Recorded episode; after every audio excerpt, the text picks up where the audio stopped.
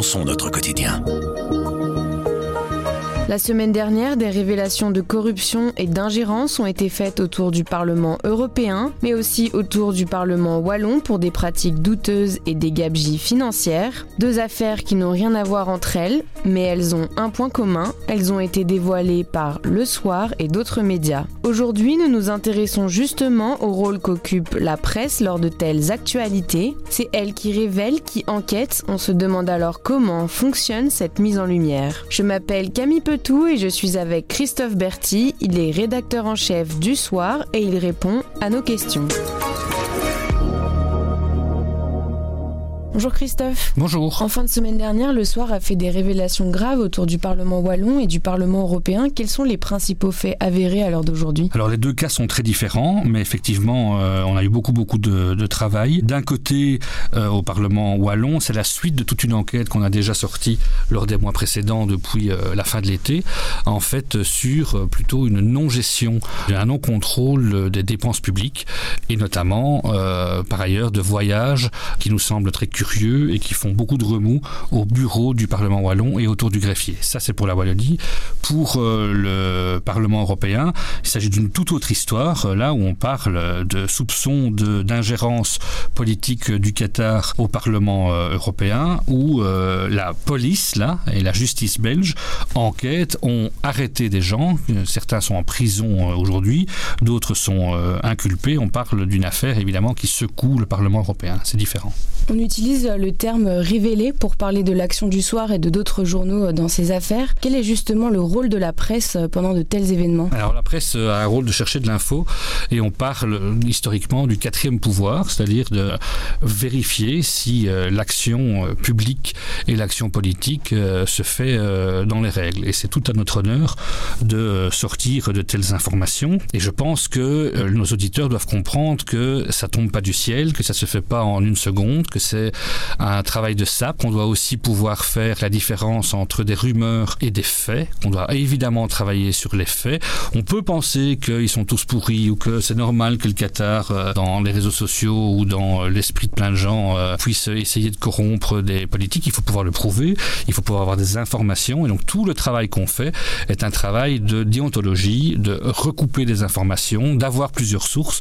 On dit souvent dans le journalisme, une source c'est une rumeur, plusieurs sources c'est une info. Si tant est que toutes ces sources ne soient pas la même euh, au final euh, là-dedans. Donc il y a tout un travail énorme de la rédaction pour pouvoir arriver à ce, à ce résultat. On ne publie pas des informations comme ça par hasard et euh, à la petite journée. On imagine qu'il y a une différence entre les affaires au niveau européen et les affaires au niveau wallon. Euh, justement, la presse belge et le soir en particulier a-t-il un rôle plus important dans l'un des deux cas? On n'est ni juge ni policier, on est journaliste. On est là pour euh, révéler de l'information quand on est sûr qu'elle est exacte. Comme je le disais, les deux cas sont très différents. Et je voudrais remonter un peu dans le temps pour l'affaire dite du greffier du Parlement wallon. Au début, c'est le soir et l'avenir, il faut citer les sources quand on est journaliste, qui se sont euh, rendus compte et qui ont eu des informations et des témoignages sur le fait qu'au Parlement wallon, le greffier avait des comportements que certains trouvaient euh, inacceptables. On parlait plutôt d'un cas entre guillemets RH à ce moment-là, c'est-à-dire euh, du potentiel harcèlement moral du personnel. Et donc on a commencé à tirer le fil. Et c'est, je trouve, très symbolique de ce qu'est le journalisme, c'est qu'au départ, on a euh, en fait des soupçons ou des témoignages sur euh, un présupposé potentat du greffier wallon. Et puis on tire le fil et puis on se rend compte qu'en fait le contrôle de ce greffier n'était pas optimal, c'est le moins qu'on puisse dire, et que sur des travaux importants à la fois d'un tunnel euh, pour les parlementaires et de la maison des parlementaires, ah ben, il y a eu un contrôle de l'argent public, plutôt un non-contrôle de l'argent public qui est assez euh, grave, et ça demande beaucoup de travail, ça demande d'avoir des documents, ça demande de multiplier les sources pour se rendre compte au final qu'un chantier qui devait coûter moins d'un million coûte plus de, plus de 3 et qu'un autre chantier qui devait coûter 15 coûte 47. C'est ça qu'on appelle des révélations et c'est ça qu'on appelle le travail. Ça, c'est pour le Parlement wallon. On ne peut pas réinventer euh, l'histoire, mais je ne suis pas sûr que si la presse avait été là et avait joué son rôle, et pas que nous, euh, d'autres médias, je ne suis pas sûr en fait qu'on aurait aujourd'hui le débat qu'on a sur euh, le président du Parlement wallon et sur le bureau du Parlement wallon. Évidemment, je ne peux pas faire de procès d'intention, mais il est évident que là, ce n'est pas une affaire judiciaire, ce n'est pas la police, on parle de rien, en tout cas pour l'instant rien de pénal. Mais par contre, c'est des révélations de la presse sur des pratiques en fait qui ont été dénoncées. Au Parlement européen, c'est pas la même chose. Là, le soir, via des informations qu'il avait au niveau judiciaire, a pu sortir avant tout le monde le fait que la justice belge s'intéressait à des soupçons de corruption par le Qatar de députés européens ou de gens tournant autour de ce qu'on appelle la bulle européenne. Les deux cas sont différents. D'un côté, c'est nous vraiment qui allons chercher l'information à partir de témoignages et de documents. De l'autre côté, on relate avant les autres parce qu'on a de l'information le fait que là, il y a déjà une décision de la police belge de la justice. Donc vous l'avez dit, on peut dire que c'est aussi grâce à la presse qui rend ces affaires publiques qu'on voit se déclencher un débat et des réactions sur la corruption euh, au sein même des entités politiques. C'est la quintessence même du quatrième pouvoir, en fait. C'est de contrôler euh, si euh, ce qui se passe dans le débat public est vrai. Alors pour ça, il faut avoir de l'information vérifiée, sérieuse, rigoureuse. Je constate évidemment et avec joie que dans les deux cas, et au Parlement wallon et au Parlement bruxellois, on ne remet pas en cause les, informations du soir parce qu'elles sont en béton, parce qu'elles sont d'un côté confirmées par la police, de l'autre côté confirmées par des documents. Parce que ça arrive souvent hein, dans des informations qu'on peut sortir dont on sait qu'elles sont béton, qu'à un moment c'est aussi une tactique parfois de défense de s'attaquer aux messagers plutôt qu'aux messages. Et euh, on est, on a la chance au soir de faire partie de deux consortiums d'investigation. Et on se rend compte là, quand on sort les Panama Papers ou les Pandora Papers ou autre chose, en fait que euh, au bout d'un certain temps, on nous dit, mais à quoi ça sert de sortir tout ça En fait, euh, vous racontez tout le temps la même histoire, il n'y a rien qui bouge. Je répète, nous, on n'est ni juge ni policier, on est journaliste. On est là pour aider le citoyen à prendre des décisions et à connaître le monde qui l'entoure. Et à partir du moment où l'information euh, est vérifiée et vraie, c'est notre rôle de la euh, sortir. Et si des gens euh, sur lesquels on sort des informations ne sont pas contents, je leur répondrai le slogan du Washington Post, c'est si vous voulez pas que ce soit écrit dans la presse, ne le faites pas. Pour terminer sur un point de vue un peu plus technique, pour que nos auditeurs comprennent, est-ce que vous pouvez un peu nous expliquer comment fonctionne ce processus de révélation? Comment est-ce que c'est mis en lumière? Comment le soir obtient ces informations à la base? D'une part, au soir, clairement, on a misé sur l'investigation ces dernières années. Du Congo Hold Up au Football Leaks, en passant par les Panama Papers ou par les LuxLeaks, on s'est spécialisé dans euh, cette forme de journalisme. Cette forme de journalisme, elle est souvent collective. Et je voudrais insister là-dessus, c'est que euh, au soir, on travaille pas dans une tour d'ivoire euh, tout seul, parce que on a une grande rédaction au niveau belge, mais petite évidemment au niveau international.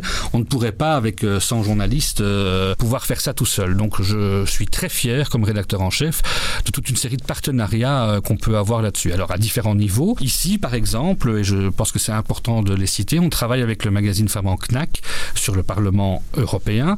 Et un journaliste travaille avec les nôtres pour euh, unir nos forces. On a besoin évidemment d'unir euh, nos forces à ce niveau-là. Le juge Claes, qui est le juge d'instruction en, charge du dossier du Parlement européen, dit souvent, il a dit dans le soir il y a quelques mois, que parfois la justice ou la police s'attaque à, à, des grandes forteresses avec des catapultes. Ben, les journalistes, c'est un peu la même chose euh, aussi. Alors, nous, on s'attaque à personne. On essaye de chercher de l'information. Et donc, on le fait ensemble. On le fait ensemble euh, au niveau du groupe dans lequel on appartient. On le fait ensemble avec des médias néerlandophones pour s'unir. On le fait aussi dans les consortiums d'investigation. Ça, c'est la quintessence même de l'investigation. On fait partie de deux consortiums. L'ICIJ, qui est un consortium international où il y a 400 journalistes, euh, dont des journalistes du soir, et en particulier Xavier Kounas, le chef du service enquête.